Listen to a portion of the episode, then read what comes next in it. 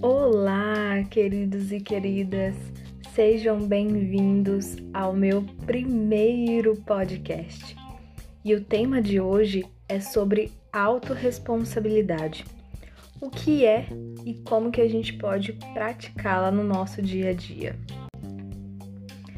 Desenvolver a responsabilidade sobre si mesmo pode ser desafiador, não é mesmo?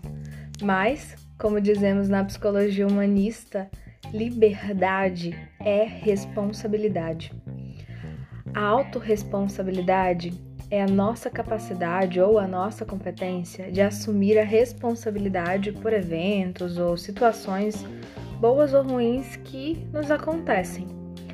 Assumir a responsabilidade, né? Essa responsabilidade é um sinal de que você entende o seu papel diante de uma determinada situação e também entende até onde você vai, até onde vai o seu papel sobre aquela situação.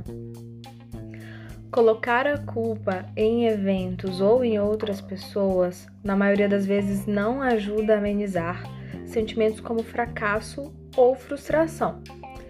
Por exemplo, se você tivesse enviado uma mensagem me lembrando, eu não teria esquecido do compromisso.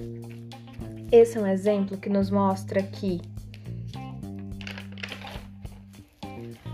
transferir a culpa não soluciona o problema. Assumir a responsabilidade poderia ter um efeito muito mais construtivo. Porque convenhamos, como que você pode modificar algo, um comportamento ou uma situação se você atribui constantemente ao que é externo? O primeiro passo para a gente desenvolver a autorresponsabilidade é entender que nós não possuímos o controle de tudo e de todas as coisas. Nós podemos controlar ou manipular ou manejar as nossas ações, né? As nossas ações, as nossas reações diante dessas situações. Voltando ao exemplo anterior, poderia ser completamente diferente exercitando a autorresponsabilidade se eu dissesse dessa forma. Eu não teria esquecido sobre esse compromisso se eu organizasse melhor o meu tempo ou se eu tivesse colocado um alarme no meu celular. É bem diferente, né?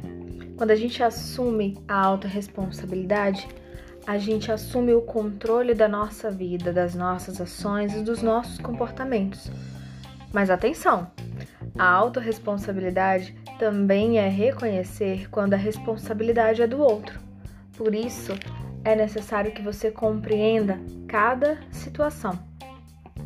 Ser responsável por si mesmo é também identificar a responsabilidade do outro. E exercitar a sua autorresponsabilidade é romper com esse mecanismo de transferência de responsabilidade por outro Tá, Isa, como que a gente de fato pratica, como que a gente começa a praticar a nossa autorresponsabilidade? Você primeiro tem que identificar quais as maiores desculpas que você tem utilizado em si mesmo que te afastam da sua responsabilidade sobre si e sobre a sua vida. E, acima de tudo, reconheça-se no seu processo. Afinal, é a sua vida, é, o contexto que você está inserido. E antes de direcionar a alguém essa responsabilidade, reavalie que partes lhe cabem diante dessa situação. Quando exercitamos a nossa autorresponsabilidade, saímos de uma posição passiva e passamos a encarar a vida e as nossas escolhas com muito mais propriedade.